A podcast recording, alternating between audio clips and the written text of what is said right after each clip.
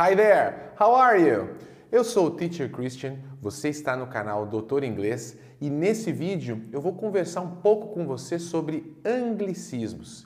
E de quebra, ainda vou te provar que você fala inglês todos os dias e nem percebe. Só que antes disso, eu queria convidar você que ainda não está inscrito no canal a se inscrever e já ativar ali o sininho com as notificações. Só assim você não vai perder nenhuma dica que eu der por aqui. E aí, já se inscreveu? Então, bora pro vídeo.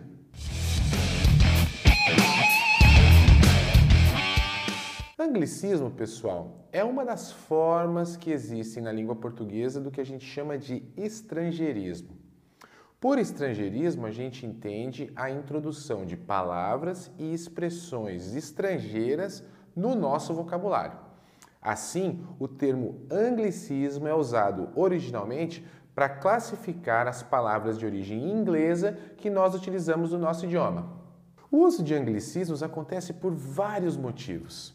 Um deles é de ordem prática, quando usamos em nossa fala termos em inglês que simplesmente não possuem equivalentes na língua portuguesa. É o caso, por exemplo, da palavra brainstorm, muito comum aí no ambiente corporativo e que se refere a uma dinâmica de grupos usada por empresas para estimular aí o pensamento criativo dos seus colaboradores e resolver problemas.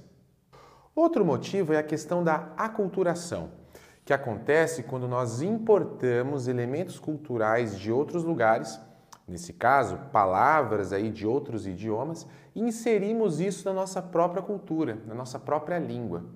Nesse caso, a publicidade, o cinema, as tecnologias digitais e principalmente a internet têm sido grandes responsáveis pela importação de expressões de língua inglesa.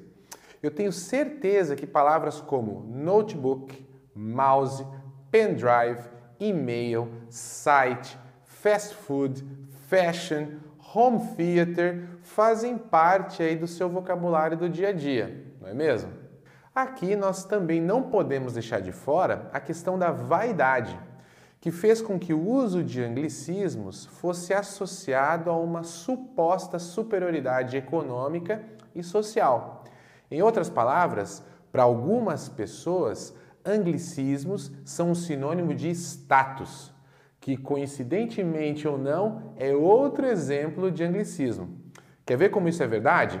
Quem de nós nunca saiu correndo para aquela loja de grife super famosa só porque ela anunciou que os seus produtos estavam on sale com 50% off?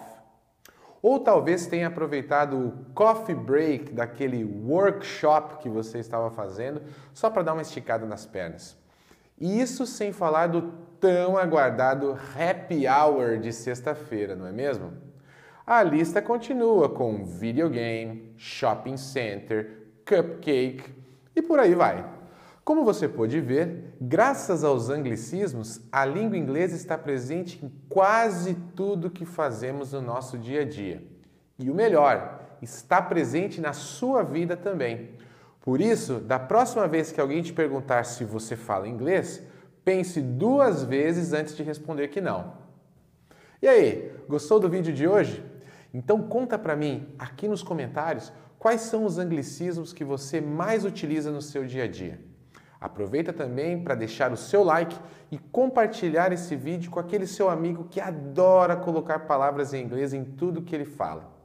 Eu te espero também nas minhas redes sociais, no Facebook, no Instagram, no LinkedIn, porque lá vou colocar aí mais alguns detalhes, mais algumas curiosidades aí sobre o meu trabalho e claro, sobre a língua inglesa.